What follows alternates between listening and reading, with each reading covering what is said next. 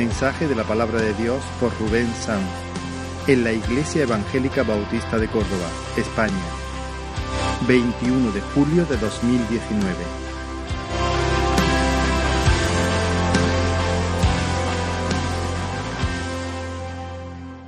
Doy gracias al Señor por poder estar aquí en este lugar y reconozco, reconozco que he estado luchando eh, para, para, ver lo que compartía con vosotros en esta mañana, pero eh, definitivamente me decidí por, por, un texto y es más. Eh, creo que si me dijese, mira Rubén, esta es la última vez que vas a predicar aquí, no nos gusta cómo lo haces. así que esta es la última vez que lo vas a hacer. Eh, escoge bien el pasaje porque ya no vas a predicar más aquí.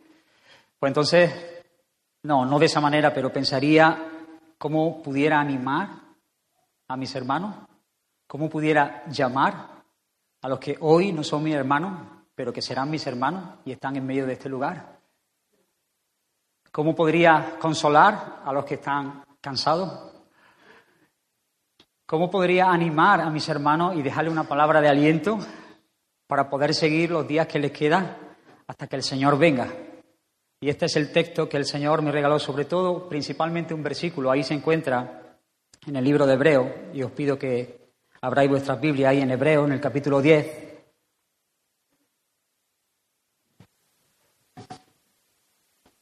Ah.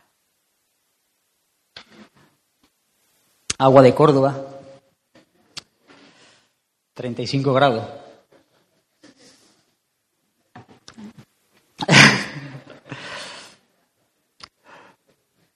Hebreos capítulo 10. Y estaremos viendo desde el versículo 12 hasta el 25. Pero principalmente nos centraremos en el 14. Dice así la palabra del Señor. ¿Lo tenemos, hermano? Hebreos 10. A partir del versículo 12 empieza nuestro texto con dos palabras impresionantes. Ahí empieza todo y ahí termina todo. Pero Cristo, pero Cristo. Hay un antes y hay un después. Pero Cristo, habiendo ofrecido una vez para siempre un solo sacrificio por los pecados, se ha sentado a la diestra de Dios. De ahí en adelante esperando hasta que sus enemigos sean puestos por estrado de sus pies. Porque, ahí va eso, con una sola ofrenda hizo perfectos para siempre a los santificados. Potencia. Y nos atestigua lo mismo el Espíritu Santo, porque después de haber dicho, este es el pacto que haré con ellos, después de aquellos días, dice el Señor, pondré mis leyes en sus corazones y en sus mentes las escribiré, añade, y nunca más me acordaré de sus pecados y transgresiones. Pues donde hay remisión de estos, no hay más ofrenda por el pecado. Así que, hermanos, así que, teniendo libertad para entrar en el lugar santísimo por la sangre de Jesucristo, por el camino nuevo y vivo que Él nos abrió a través del velo, esto es, su carne, y teniendo un gran sacerdote sobre la casa de Dios, acerquémonos con corazón sincero, en plena certidumbre de fe, purificados los corazones de mala conciencia y lavados los cuerpos con agua pura. Mantengamos firmes sin fluctuar la profesión de nuestra esperanza, porque fiel es el que prometió. Y considerémonos unos a otros para estimularnos al amor y a las buenas obras, no dejando de congregarnos, como algunos tienen por costumbre, sino exhortándonos y tanto más cuanto veis que aquel día se acerca. Vamos a orar, hermano. Señor, soy muy consciente de la necesidad de la obra de tu Espíritu. Si tú abres los ojos, Señor, como eso en el camino a Maús, Señor, para que podamos ver y nuestro corazón arda en esta mañana, Señor. Opera milagro en medio de mis hermanos, en medio de las personas que están aquí, Señor. Que podamos verte, Señor, que podamos adorarte que podamos correr al Salvador, que podamos entender un poquito más de lo que tú has hecho por nosotros. Señor, manifiesta tu gloria, tu presencia en medio de este lugar, en el nombre de Jesús. Amén. Así que la vida del creyente, hermano, no se vive por vista, sino que se vive por fe. Y esa fe descansa en el carácter de Dios agua de Logroño. Esta me gusta más. Me gusta lo de Córdoba, pero el agua no.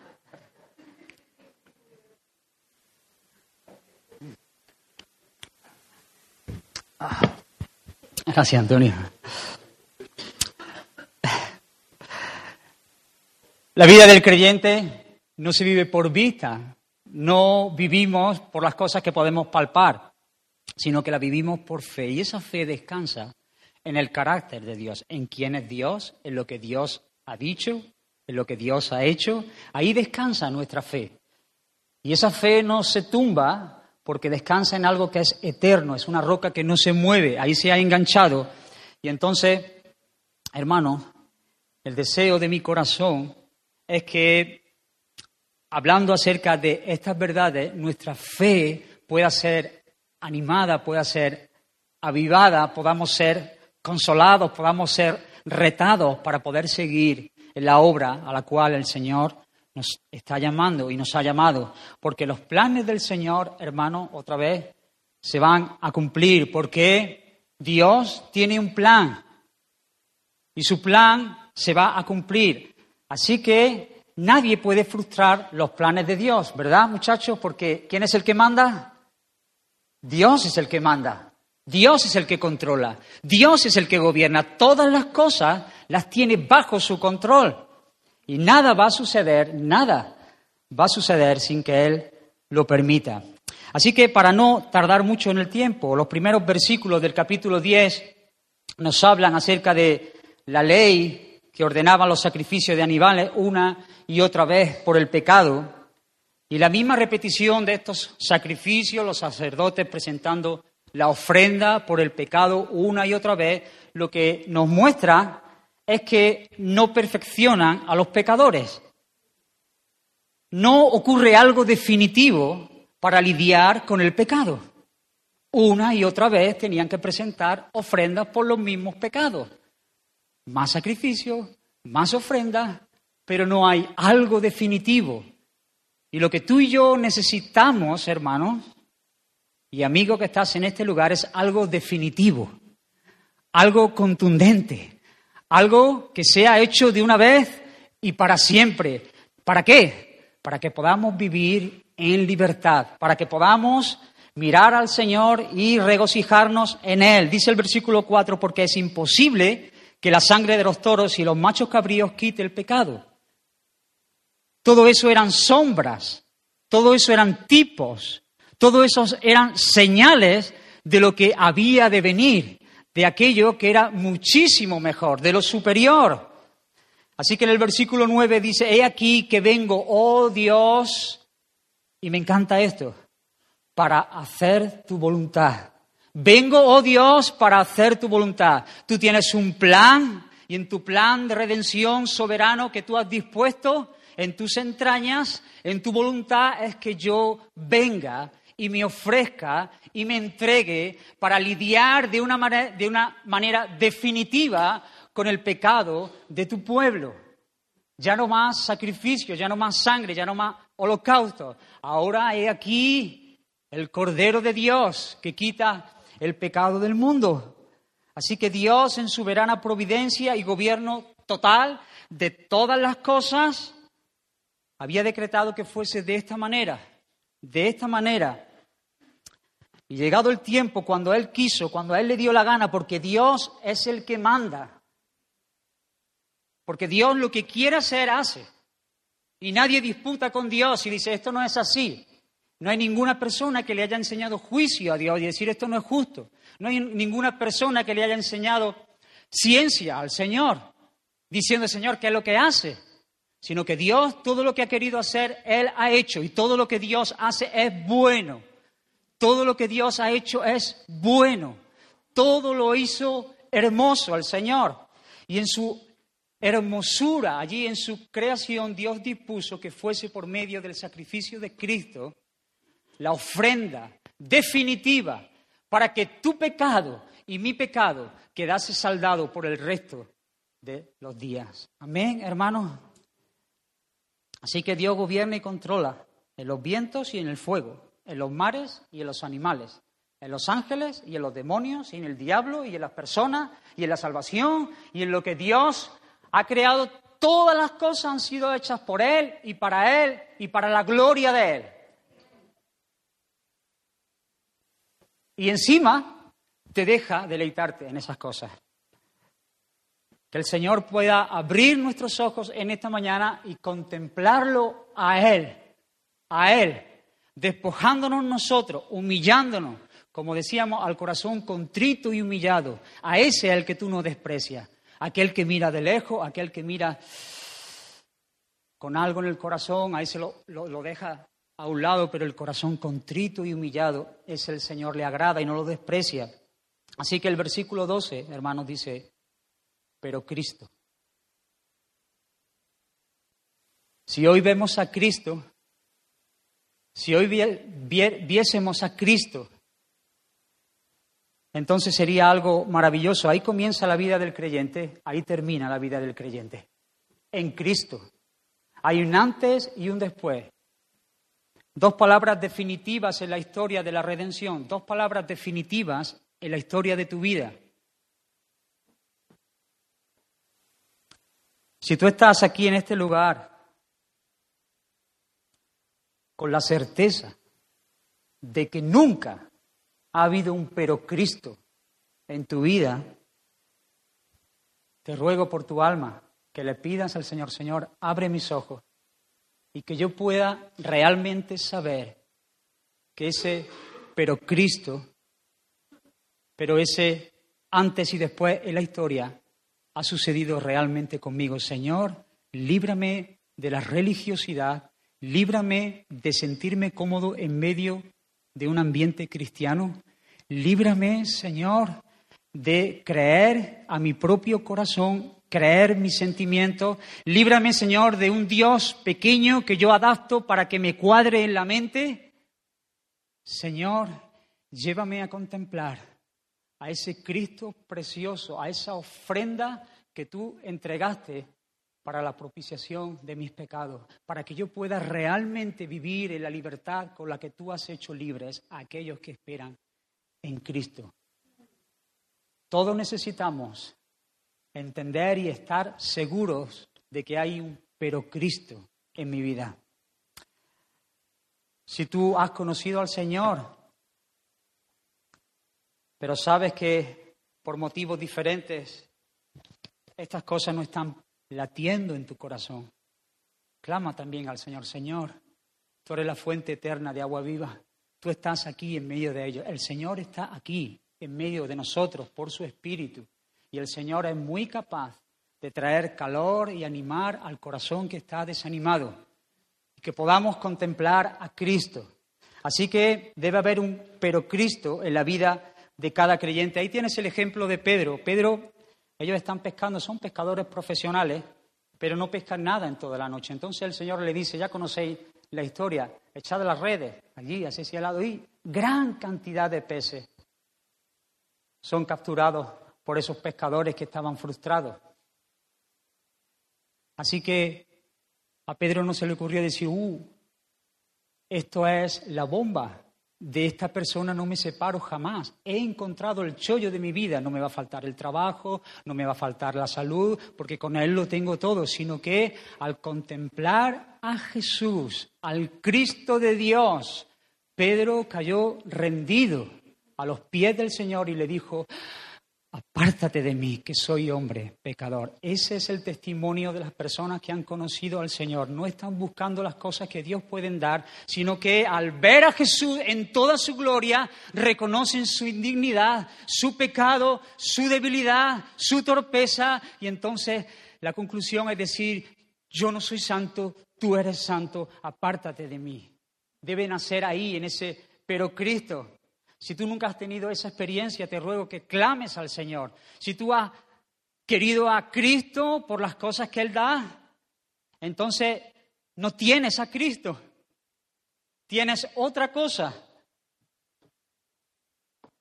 Nadie puede frustrar los planes de Dios y Dios es el que controla cada detalle en su creación. Dios es el que controla cada detalle y cada detalle en la salvación de su pueblo. Porque Dios es el que manda. Y Pablo dice en Gálatas, cuando vino el cumplimiento del tiempo, o sea, sé, cuando Dios determinó que era el tiempo que tenía que ocurrir, o sea, cuando en el horario de Dios, en el, allí en el calendario marcaba el tiempo señalado antes de la fundación del mundo, entonces sucedió que Dios envió a su hijo nacido de mujer y nacido bajo la ley. Luego esperó 30 años. Y cuando era el tiempo oportuno, cuando era el tiempo señalado por Dios, porque así a Dios le había placido, entonces Jesús se dio a conocer al pueblo. Y él dijo, el tiempo se ha cumplido y el reino de Dios se ha acercado. Es el tiempo, el tiempo lo marca Dios. Y por eso en una ocasión los judíos quisieron cogerle, atraparle, apresarle, pero Juan nos dice que no pudieron.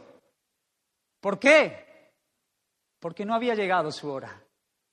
Porque Dios es el que ha diseñado todas las cosas con respecto a los mares, a la tierra, al fuego, a los animales, con respecto al hombre, con respecto a la redención del hombre. Antes de la fiesta de la Pascua, sabiendo Jesús que su hora había llegado, ahora sí, el tiempo señalado por Dios, Juan en el capítulo 17, versículo 1 dice, Padre, la hora ha llegado. Glorifica a tu Hijo para que también tu Hijo te glorifique. Así que Cristo, haciendo la voluntad decretada por Dios desde antes de la fundación del mundo, se presentó como esa ofrenda única y perfecta, aquella que sería de olor agradable al Señor, la ofrenda definitiva. Cuando David pecó groseramente con Besabé, él en el Salmo 51 declara estas palabras, porque no quieres sacrificio, que yo lo daría, que yo lo daría. Y haría, ofrecería animales y prepararía el altar y lo haría con mucho gusto, Señor. Pero los sacrificios de Dios son el espíritu, al corazón contrito y humillado, el espíritu quebrantado, son los sacrificios que a Dios le agrada. Hermano, amigo que está en medio de este lugar, ¿cómo responderás tú en esta mañana? Quizá en medio de este lugar hay personas que se saben pecadoras y de hecho cargan con el terrible peso de la culpa y cargan con la condenación que eso acarrea. He conocido a personas que conviven en medio de las iglesias cargando un peso terrible. Porque lo único que han estado haciendo es intentar hacer cosas para lavar esa culpa, para que ese pecado sea quitado, para que sus conciencias sean acalladas. Y es un montón de actividades, un montón de cosas para ganarse el favor de Dios para que al final Dios tenga que mirarlos y decirlo, vale, vale, vale, vale, sí, sí, sí, sí, sí, sí. Tú sí, tú sí te estás esforzando de verdad. Tú sí que eres un auténtico ganador de mi bondad y de mi salvación. Y es frustrante para la vida, para la persona que está luchando con estas cosas, porque al final te das cuenta una y otra vez que esas cosas no pueden ganar el favor de Dios. Si tú estás en medio de este lugar, este es mi consejo para ti. Recuerda que es la última vez que voy a predicar aquí. Detente. Detente. Se acabó.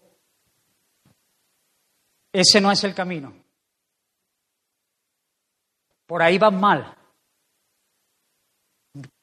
Mira la única ofrenda que grata a los ojos de Dios. Mira el único camino. Mira a Cristo, donde la ira de Dios se aplaca para que puedas salir de medio de este lugar con una esperanza que nunca antes, nunca antes habías tenido, para que puedas salir de medio de este lugar como un hombre libre, como una mujer libre, despojada del peso terrible del pecado que te golpea y que te aplasta y que te deja una y otra vez ahí en tus rodillas, sin poder levantar la cabeza, sin ninguna confianza, sin ningún deseo de poder extenderte a lo que está por delante, porque sabes que a la primera de cambio esas cosas están ahí. Hermanos, hermanas, lo que el Señor Jesús hizo en la cruz del Calvario fue definitivo, fue un pago perfecto por nuestros pecados, para que nosotros pudiésemos vivir en libertad y en esperanza. Amén, hermanos. Hay grandes diferencias aquí con el antiguo pacto y bajo la gracia. Mira, en los versículos primeros vemos a muchos sacerdotes presentando muchas ofrendas, pero este es un solo sacrificio, un solo sumo sacerdote, una sola ofrenda. Y de hecho, ellos están de pie día tras día teniendo que presentar sus ofrendas para ganar el favor de Dios. Pero lo hemos leído y más adelante, más adelante hablaremos de esto. Nuestro Señor Jesús se sentó. Él ya no está de pie, él ya no está nervioso, él ya no está teniendo que hacer una obra para ganar el favor y el perdón de su pueblo. Él se ha sentado, se ha sentado, pero yo quiero que contemple la ofrenda en esta mañana. Ahora no es una víctima, un animal sobre el altar. ¿Estás conmigo? Ahora ya no es un animal. Ahora el que cuelga sobre aquella cruz, sobre aquel altar, es el Hijo perfecto de su amor. Porque Él, Jesucristo, se ha ofrecido como propiciación por los pecados. Y Él sabe que son muchos y son repugnantes. Y sabe que le va a costar la separación con el Padre. Pero por amor de su pueblo escogido, el justo morirá por los injustos para poder llevarlos a Dios. ¿Ves a Cristo colgando en aquella cruz, soportando cada uno de los pecados de su pueblo? Allí en el altar el hombre intachable. Allí en el altar, el hombre que había vivido una vida perfecta. Herodes no halló pecado en él. Pilato no halló pecado en él. No hubo engaño en su boca. Él no sucumbió a ninguna de las tentaciones que sufrió de la misma boca del diablo, sino que permaneció en pie como el hombre que nos estaba representando. Él era merecedor por su vida justa y perfecta del beso de Dios, del abrazo de Dios. Él merecía el reconocimiento de Dios. Pero sin embargo ahí lo tienes colgado en aquella cruz, soportando cada uno de tus pecados, esos pecados repugnantes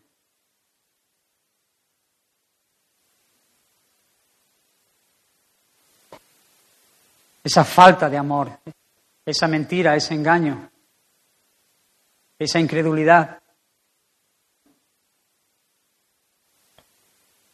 Allí en la cruz Él fue tratado como tú deberías haber sido tratado. ¿Ves la ofrenda? Y esa ofrenda es perfecta. Murió como un maldito. Pero Dios estaba controlando.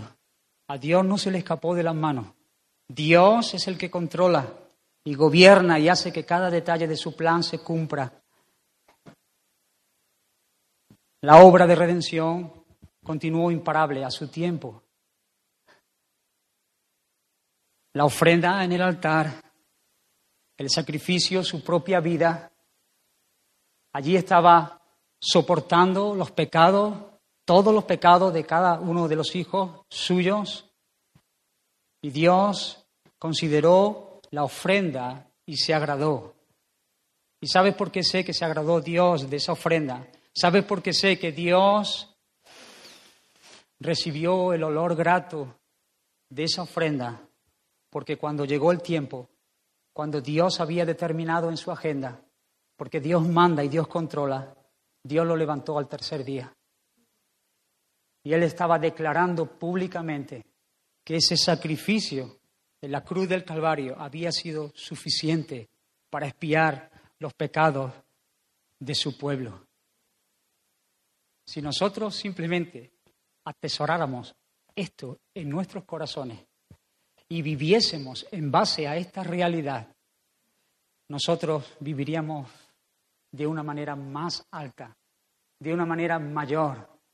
El ungido de Dios, el Cristo de Dios, soportó la ira de Dios, allí estaba en la cruz siendo tratado como el mayor de los violadores, como el mayor de los abusadores, como el mayor de los asesinos, de los mentirosos, de los aborrecedores de los padres, como aquellos que habían vivido de espalda a Dios, soportando el pecado que no debía soportar, pero por amor Él se entregó y se entregó hasta el final y derramó su sangre para que pudiesen ser cubiertos esos pecados. Ya no era la sangre de los toros, de los machos cabríos, sino que su sangre se derramó hasta la última gota y haciendo efectivo el sacrificio por los pecados de su pueblo. Hermano, esto es vida.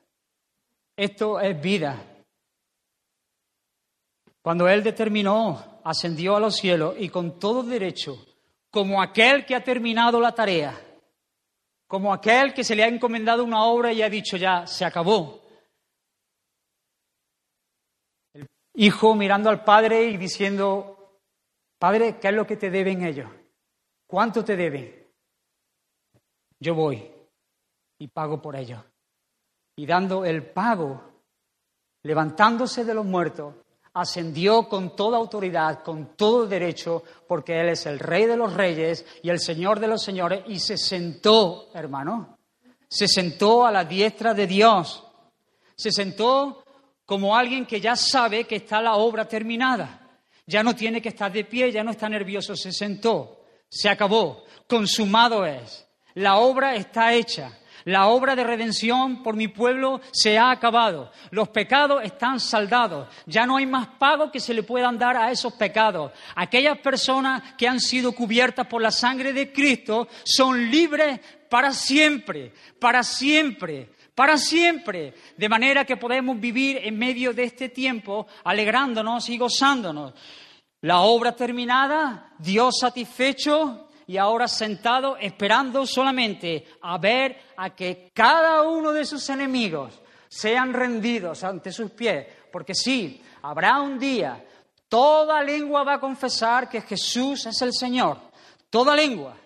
Todos, los ricos, los pobres, los altos, los bajos, los otros, todos van a declarar que Jesús es el Señor. Toda la rodilla se va a doblar. Algunos doblaremos nuestras rodillas por la gracia que nos ha sido dada, pero otros doblarán sus rodillas por la vara que rige a las naciones y ellos van a tener que confesar un día que Jesús es el Señor. Y el Señor dice que está sentado esperando a que cada día, o sea, a que cada enemigo sea puesto por estrado de sus pies. Eso es lo que el Señor espera, pero un detalle muy importante que puede ser salvador y revelador, pero de sus amigos no habla porque de sus amigos, con respecto a la salvación, ya no espera nada.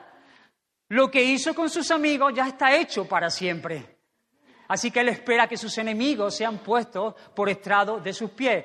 Todos aquellos que no han puesto su confianza en Cristo un día tendrán que rendirse a sus pies y tendrán que vivir una eternidad sin Dios porque ellos han querido vivir conforme a sus deseos. Pero sin embargo, aquellos que el Señor compró, aquellos que el Señor pagó, ellos han sido hechos perfectos para siempre. Perfectos para siempre. Y el Señor, con respecto a tu salvación y a mi salvación, ya no tiene más nada que hacer. Ya no tiene que hacer nada. Mucho menos, cuidado, mucho menos que tú quieras añadir algo a la salvación que el Señor ganó en nuestro favor. Cuidado con creerte que tú puedes hacer algo con ganar el favor del Señor. Él lo hizo y lo hizo para siempre, con una sola ofrenda, su propia vida, entregada por amor. Así que, sí, hermano, hermano mío, hermano querido mío, hermano amado mío, por la obra de Cristo, escucha, quizá llevabas tiempo sin escuchar esto. Tú eres alguien perfecto. Y tú dices, no, ya no está hablando de mí, ¿ves? Ya se ve que tiene otro hermano por aquí. Hermano mío en Cristo Jesús, tú eres alguien perfecto que está siendo perfeccionado. Tú eres alguien perfecto ante los ojos de Dios, perfecto. Además, para siempre. Y mañana cuando te lo preguntes, te vuelve a decir, para siempre. Y pasado te dices para siempre, porque la obra fue definitiva y completa y eficaz. Y además de ser perfecto para siempre, está siendo perfeccionado cada día hasta que el Señor venga. Esa es nuestra herencia. ¿Te parece poco, hermano? La herencia que tiene. Cristo perfeccionó a su pueblo. Ya está hecho. No lo preguntes más, Señor, ¿me habrás perdonado? Esta cosa yo el Señor dice que cree en mí será salvo. El que pone en mí su confianza, confiesa tus pecados y apártate de ellos y alcanzarás misericordia. El que encubre sus pecados no prospera. Pero el que se acerca al Señor con un corazón contrito y humillado, no queriendo ganarse su favor, sino esperando simplemente la gracia y la misericordia que vienen de Él, entonces alcanza la misericordia del Señor, porque ninguna persona que ha querido ser salva no ha dejado de ser salva. Cercano está el Señor a los que le invocan de verdad. Así que tú debes vivir como un hombre libre, como una mujer libre que se sabe perdonada por el sacrificio de Cristo. Mira los versículos 15 y 18. Mirad bien. Me ha pasado como. Esto no es estable, pero se me ha pasado la página. 15 y 18 aquí. Y nos atestigua lo mismo el Espíritu Santo, porque después de haber dicho, este es el pacto que haré con ellos, después de aquellos días, dice el Señor, pondré mis leyes en sus corazones y en sus mentes, las escribiré. Y añade, y nunca más me acordaré de sus pecados y transgresiones, pues donde hay remisión de estos, no hay más ofrenda por el pecado, se acabó. Se acabó la ofrenda. Y eso es lo que está explicando el escritor de Hebreos. Lo que quiere decir al citar de nuevo el libro de Jeremías, las promesas del pacto nuevo, que en el nuevo pacto que Cristo ha sellado, ahora por su sangre, hay perdón total, perdón total por nuestros pecados. Y no me acordaré más de sus pecados e iniquidades. Oh, música celestial para nuestros oídos. Y no me acordaré más de sus pecados e iniquidades. Ahora bien, donde hay perdón de estas cosas, ya no hay más ofrenda por el pecado. Ya no hay más sacrificios que hacer por el pecado. Así que el pueblo de Cristo, por el sacrificio de Cristo, es perfecto perfecto. En el sentido de que Dios echa fuera todo nuestro pecado. ¿Te parece increíble que cuando Dios te mire te vea perfecto? Porque no está mirando tus imperfecciones, Él te mira y está mirando a Cristo. Él echa fuera todo nuestro pecado, lo perdona y nunca, nunca más, nunca más nunca más nos los, los va a echar en cara para condenación, nunca más, nunca más. El Señor hace eso, no va a tomar ese pecado que ha sido cubierto por la sangre y te lo va a echar en cara, porque ya esos pecados se lo ha echado a Él a sus espaldas. Así que, si alguno está en Cristo, es una nueva creación. Las cosas viejas han pasado, todas las cosas son hechas nuevas, no hay ninguna condenación para los que están en Cristo Jesús. No hay ninguna condenación, hay favor del Señor, misericordia del Señor, gracia del Señor. En este sentido somos perfectos ante Él. Con respecto a nuestros pecados, somos perfectos. Cuando Él nos mira, hermanos, y sus ojos son como llamas de fuego, no nos imputa ni uno solo de nuestros pecados, ni los pasados, ni los presentes, ni los futuros, todos resueltos allí en la cruz. Esa sangre de Cristo habla mucho mejor que la sangre de Abel.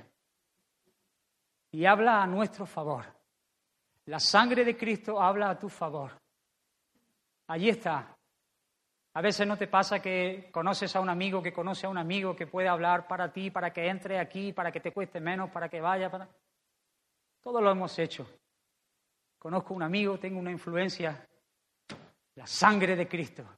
Esa sí que habla a nuestro favor y nos dice una y otra vez y otra vez y otra vez que todos nuestros pecados quedaron perdonados allí en la cruz del Calvario y delante de Dios somos perfectos. ¿Y a quiénes ha hecho el Señor perfecto? ¿A quién los ha hecho perfectos? A aquellos que están siendo perfeccionados. Ahí lo dice el texto, no lo digo yo, el texto lo dice. El Señor ha hecho perfectos a aquellos que están siendo perfeccionados. Esto significa que si estás yendo de tu imperfección actual hacia una más y más santidad por la fe en su gracia venidera, entonces es una evidencia de que eres perfecto ante los ojos de Dios. Cuando nosotros miramos nuestra vida, hermanos, vemos muchas imperfecciones. Quizá la palabra perfecto se nos queda muy grande, porque nosotros no tenemos la mente de Dios. Y a veces nos cuesta creer estas cosas. Pero delante de Dios somos perfectos, puros. El problema es que todavía en nuestra carne, hasta que el Señor venga en ese camino de santidad, en ese camino de perfección, nosotros nos damos cuenta de nuestras debilidades, nos damos cuenta de nuestra flaqueza, nos damos cuenta que a veces desvariamos, somos muy conscientes que a veces ponemos nuestra mirada en las cosas que no son eternas y nos centramos en las cosas del aquí y del ahora. Y entonces nuestra fe empieza a menguar y empezamos a preocuparnos más por cosas que no tienen sentido que las cosas eternas de Dios. Y dejamos de regocijarnos en estas verdades gloriosas que hacen que cualquier hijo de Dios salte y se alegre y se regocije y empieza a amontonar un montón de cosas y empieza a vivir la vida cristiana por las cosas que pueden palparse.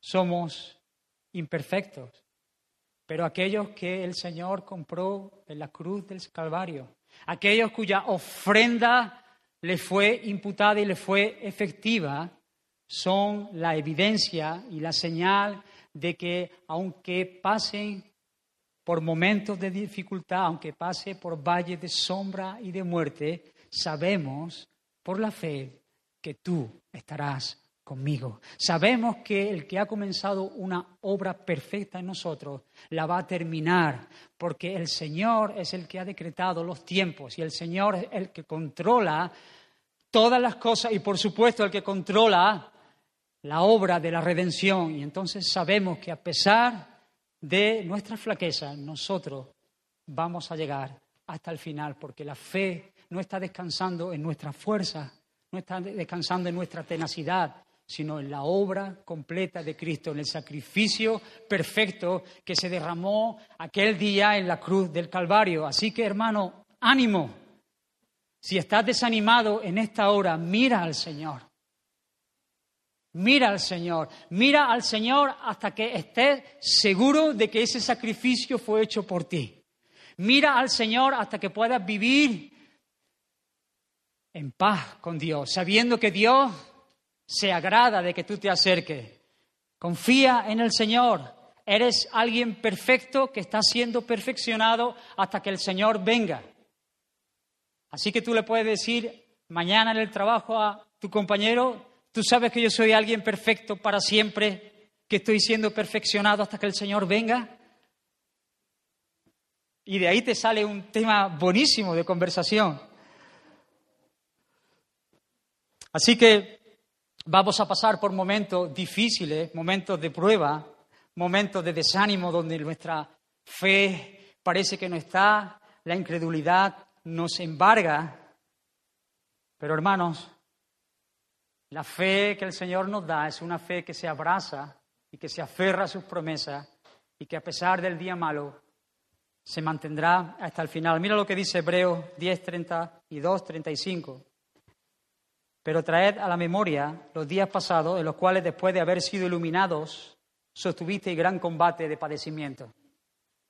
Por una parte, ciertamente con vituperio y tribulaciones fuisteis hechos espectáculos, y por otra llegasteis a ser compañeros de los que estaban en una situación semejante, porque de los presos también os compadecid, y el despojo de vuestros bienes sufristeis con gozo, sabiendo que tenéis en vosotros un mejor y perdurable herencia en los cielos.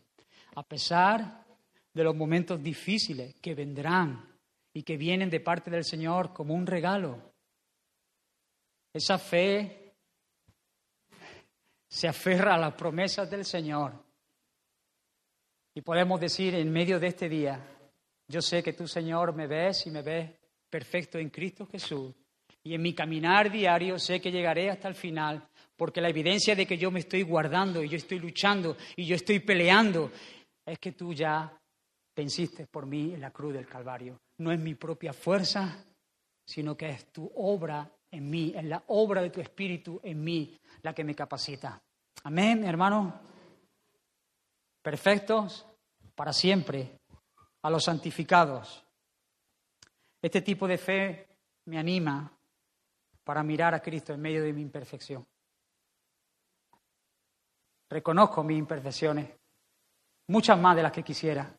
Reconozco mis fallos, muchos más de los que quisiera. Este tipo de fe sí mira a Cristo en medio de mi imperfección y puede decir, ya me has perfeccionado delante de ti. Esta fe dice, Cristo, hoy he pecado, pero odio mi pecado. Aquellos que han sido perfeccionados por el Señor pecan, pero odian su pecado y se arrepienten y se vuelven. Y a pesar de estar un tiempo permitiendo cosas, al final reconocen que ese pecado es odioso, porque has escrito la ley en mi corazón y anhelo obedecerla.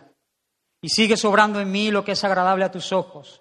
Esta es la fe verdadera y realista que salva. No es la jactancia del fuerte.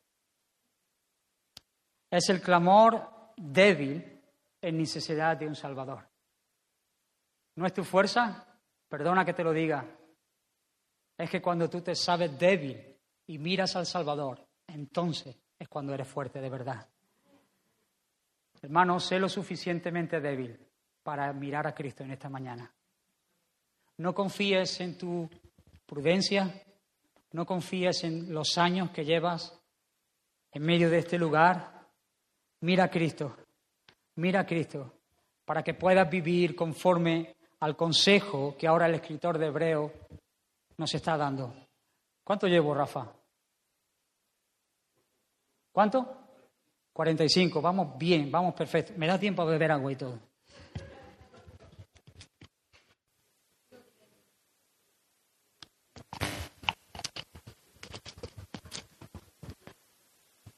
¿45 y 45 cuánto es? ah, no, entonces no vamos tan bien como pensaba. Por lo tanto, así que teniendo estas cosas, este, Hermanos, a veces estamos tan acostumbrados a escuchar estas cosas. Y yo soy muy consciente, oraba así durante estos días, Señor, si, si, si tú haces tu obra, al escuchar estas palabras,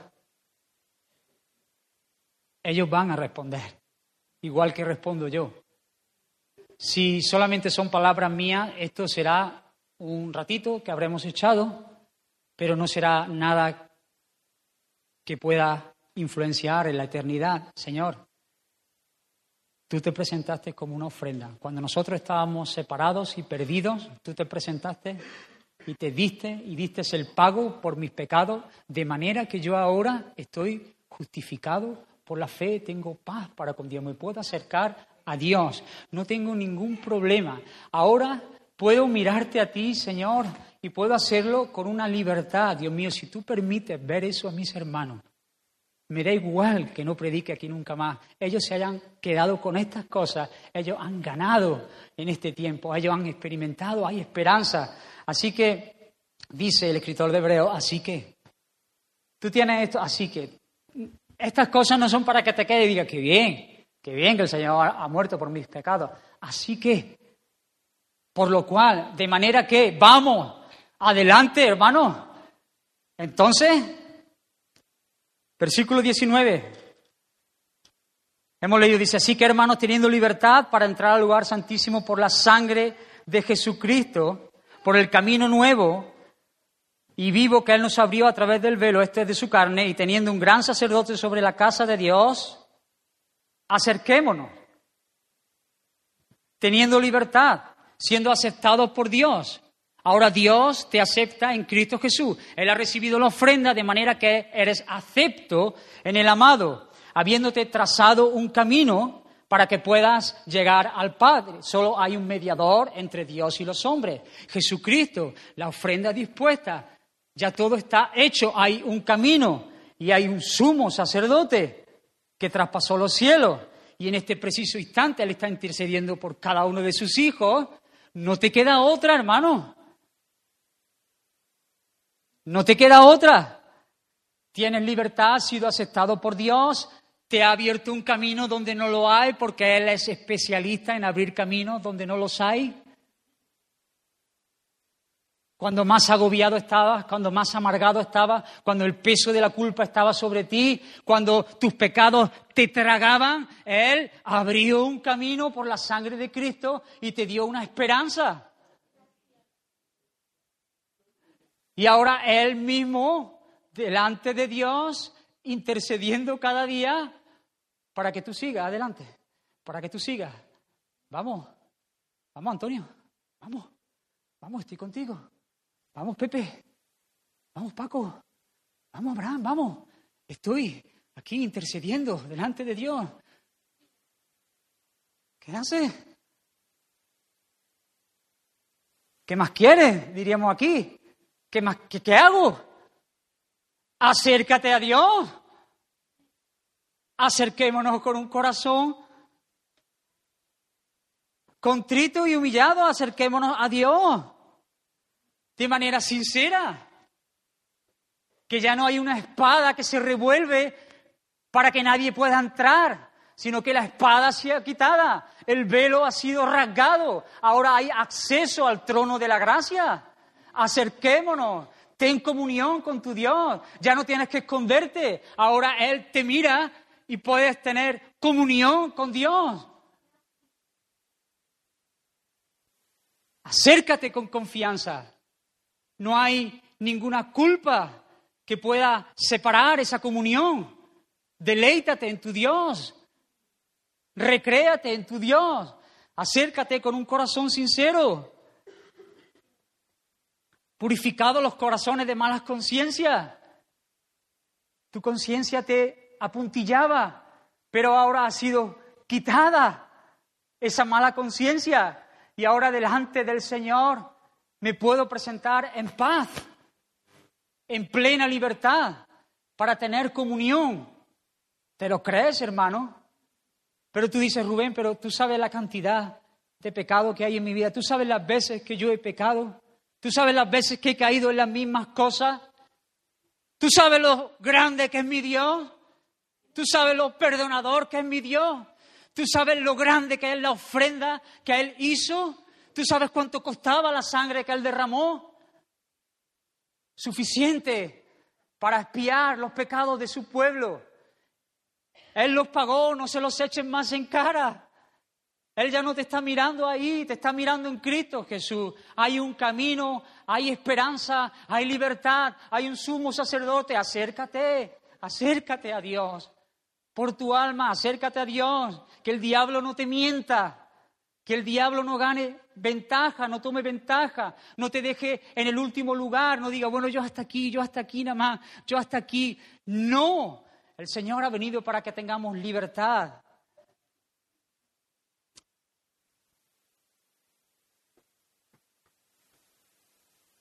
Acércate con confianza. Cree en las promesas. Y esa fe te lleve a un moverte la esperanza ciertísima que te han regalado. Tienes un llamado como parte de una iglesia local en la que estás de velar por el bienestar de tus hermanos. ¿Lo has leído ahí? Considerémonos unos a otros para estimularnos al amor y a las buenas obras.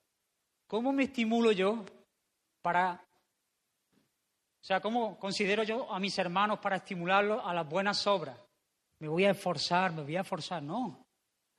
Esto que estamos hablando, estas cosas en mi vida, de manera que yo puedo ver lo que el Señor ha hecho en mi vida, lo mismo ha hecho por mis hermanos, de manera que yo, en base a estas verdades, así que yo vivo para animar a mis hermanos, para confirmarlos en la esperanza, para bendecir a mis hermanos, para decirle a mi hermano, vamos, el lunes, vamos, seguimos adelante en este camino. Estamos hoy también siendo perfeccionado, pero que sepas que una vez y para siempre fuiste perfecto. Así que te animo, hermano, a poder seguir, te animo a que venga a la oración, te animo a que las cosas que estás luchando, quiero orar por ti, quiero considerar tu vida, hermano, ese es el llamado que como iglesia local tenemos a considerarnos unos a otros, a velar unos por otros, no porque esto sea una ONG, sino porque el Señor ha hecho una obra en nuestros corazones y el amor del Señor está en nosotros para poder hacer estas cosas. Amén, hermano, es un mandato del Señor. Es un llamado del Señor. Así que acércate a Dios, cree en las promesas, considera a tus hermanos y estimúlalos a las buenas obras. Y ahora sí quiero tomar los minutos finales en base a lo que estamos hablando, para pararme aquí cinco minutos, cinco minutos y considerar la última cosa que el escritor dice que haga. En base a eso, acércate, cree, considera a tus hermanos, haz, haz, haz, haz, haz, haz, y ahora no hagas, no dejando de congregaros, como algunos tienen por costumbre, sino exhortándoos, y tanto más cuando veis que aquel día se acerca. Tenía una carga en mi corazón en este sentido. Y precisamente vosotros hoy estáis aquí. Pero había una carga en mi corazón y quise tomar siete, siete minutos para hablar de este último consejo, llamado del Señor. Abraham se ríe porque siete son diez. No, Quiero ir rápidamente. Hermanos,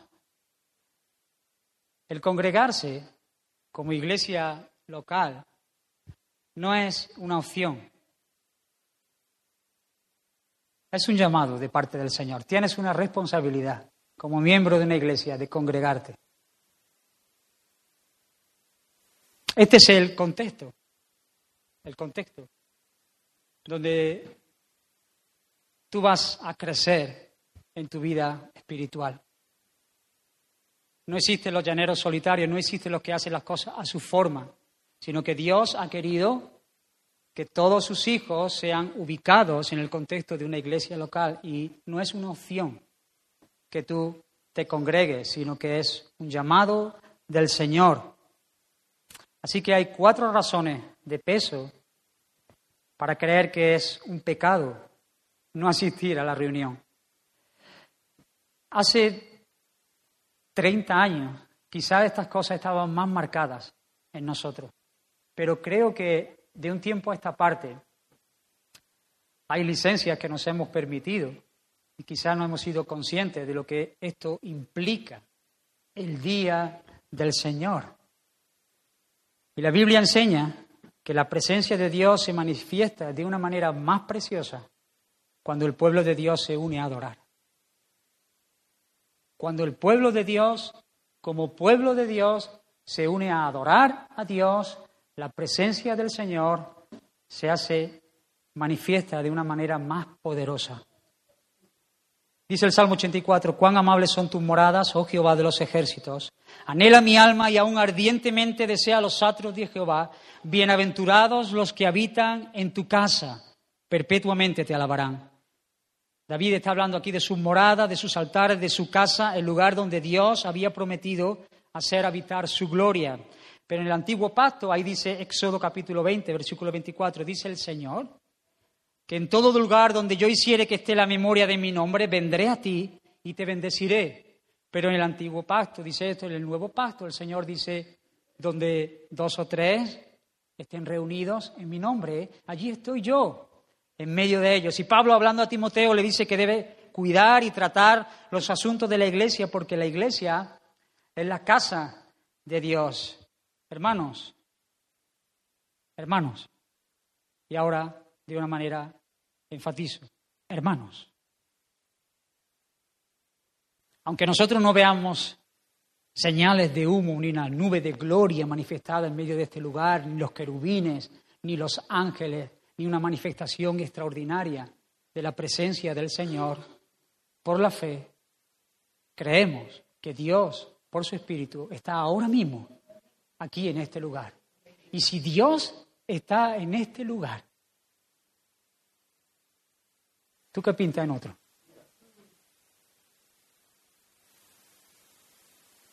Y Dios ha prometido que allí donde se haga la memoria de su nombre de una manera concreta, Él está medio de su pueblo para bendecirlo.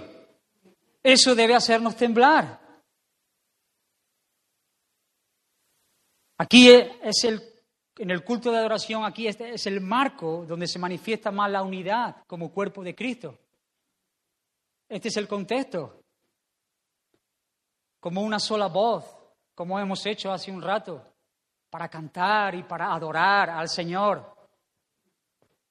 Todo verdadero creyente, todo verdadero hijo de Dios, todas las personas que han entendido que esa ofrenda fue completa para expiar sus pecados y han abrazado a Jesucristo como el Señor y el Salvador, anhela, desea la compañía de los santos. La anhela ardientemente. Y no estoy hablando de que no haya momentos donde nuestro corazón se apague, ya lo he dicho antes, pero sí a lo largo de nuestra vida tiene que ser una constante, una vital, un deseo en mi corazón de estar con los redimidos del Señor, con los santos, aquellos que el Señor también compró. Mira el Salmo 133 lo que dice, mirad cuán bueno y cuán delicioso es habitar los hermanos juntos y en armonía. ¿Por qué? Allí envía el Señor bendición, bendición y vida eterna. Por lo tanto, hermanos, la ausencia no justificada en los cultos de adoración revelan una falta de amor o una decadencia espiritual que puede resultar fatal. El culto de oración promueve la unidad de las cosas que creemos, hermanos. Cuando una iglesia empieza a abrazar las mismas verdades, crece en una unidad que no puede darnos todas las comidas que podamos hacer juntas, que están muy bien y que es muy sabio, pero realmente donde el Señor manifiesta su presencia, porque Él lo ha dicho en su palabra, es cuando el pueblo de Dios en el día del Señor se reúne para adorarlo. El culto, por último, provee una oportunidad para obedecer ese mandamiento que se nos da con respecto a los hermanos, exhortados, animaos, servíos, saludad, orad. Si tú estás aquí en este lugar y la mayor parte del tiempo estás pensando que el pollo no lo he comprado, porque, bueno, el arroz lo va a traer él, porque me dijo que... Y luego esta tarde ya ves tú yo para el cine, ¿qué me he hecho ahora? Con el calor que hace. Suena a guasa, hermano. Yo no digo que nuestra mente a veces no divague, por supuesto. Pero si nuestro único pensamiento y deseo es salir de este lugar, terminar rápido. Entonces, hermano, debes pedirle al Señor, Señor, calienta mi corazón con tus verdades. Llévame a ver ese altar otra vez. Llévame, Señor, a ese lugar donde mi corazón se quebrante y yo pueda entrar con un deseo grande de honrarte aquí en medio junto con mis hermanos para la honra y la gloria de tu nombre. Esta es una reunión de familia. Esta es nuestra reunión. Estamos en medio de una semana donde luchamos, donde es difícil a veces soportar los comentarios de las personas que no tienen temor de Dios. Estamos luchando en contra de la corriente, escuchando conversaciones que no agradan al Señor. Y este día donde podemos soltar nuestras armas y levantar nuestra mirada y gozarnos al Señor y declarar sus virtudes y lo que Él ha hecho en favor de nosotros y hacerlo juntamente con mi hermano. Hermano, esto es un oasis en medio del desierto y de hecho esto es un tipo de lo que un día haremos por toda la eternidad. Alabar al Señor, honrar al Señor juntos. ¿Qué hace un creyente fuera del lugar de adoración el día que precisamente el Señor instauró para que dejásemos nuestros quehaceres y nos consagrásemos a Él? ¿Qué hace? En el día del Señor, el Hijo del Señor debe estar presente. Amén. Y no porque vayamos a ticar, y no porque me vayan a poner falta, y no voy a ir porque otros me vean, sino que todo nace en un corazón contrito y rendido al Señor. Y el Señor se agrada, y cuando el corazón de su pueblo está volcado a Dios, Dios se mueve en medio de las alabanzas de su pueblo, y Dios trae convicciones hasta la palabra, al corazón, para que podamos honrarle. Hermano, considera estas palabras, considera tu vida, considera dónde estás con respecto al disfrute de las promesas de Dios y responde a la palabra del Señor, para que el Señor en todo sea honrado. Vamos a orar, hermano.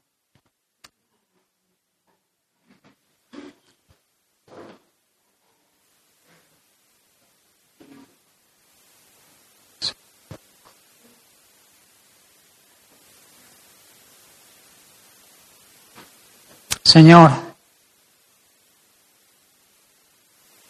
tú conoces nuestros corazones, realmente lo que hay en ellos. Tú discernes los pensamientos más íntimos.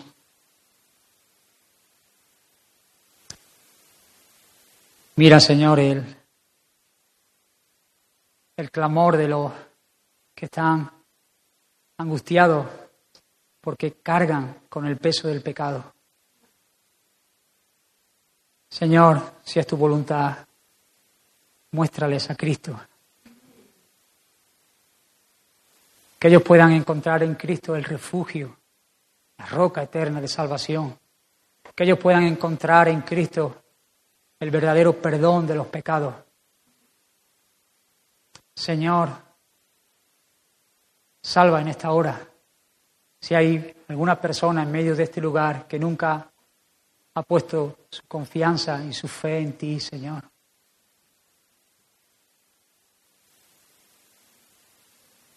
A veces no somos conscientes de la persona que está a nuestro lado, Señor.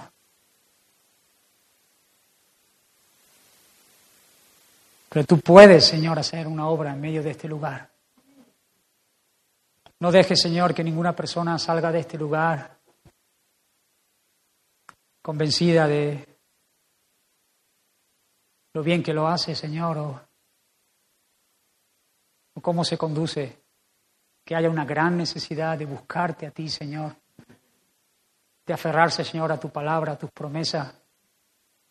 Señor, si algunos de tus hijos, Señor, están desanimados porque han dejado de mirar estas cosas, levanta su mirada como solo tú haces, Señor. Tú eres tierno para hacer eso. Una y otra vez y otra vez te presenta, Señor, a tus hijos como el Padre bueno. Y nos toma de la barbilla, Señor, y nos levanta la mirada a ti. Aún aunque nosotros, Señor, a veces, Señor, queremos mirar para otro lado y forcejeamos contigo, pero tú nos vences con ese amor, Señor. Levanta la mirada de tus hijos a ti, Señor. Que puedan, Señor, contemplar tu hermosura.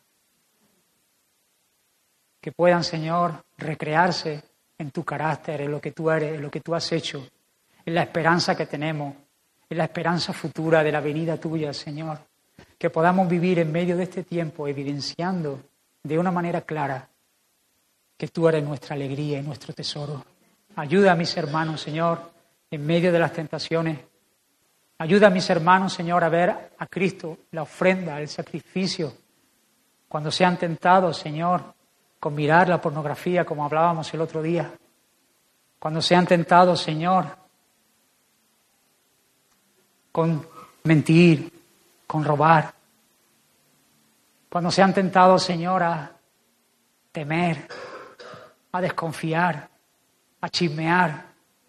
Oh Señor, que estas palabras ardan en sus corazones para que puedan vivir honrándote, para que haya ajustes en sus vidas de manera que tu nombre sea glorificado, para que tú les des tiempos de victoria, Señor, sobre los vicios y las tentaciones, para que el diablo sea avergonzado, para que tú levantes a tus hijos y lo extienda a lo que está por delante, Señor. Queremos hacer las cosas como tú mandas. Tú eres el que gobiernas y a ti nos sometemos, Señor, que se cumpla tu voluntad en nuestras vidas. Atráenos, Señor, a ti. Amén. Amén. Fija tus ojos en Cristo, tan lleno de gracia lo terrenal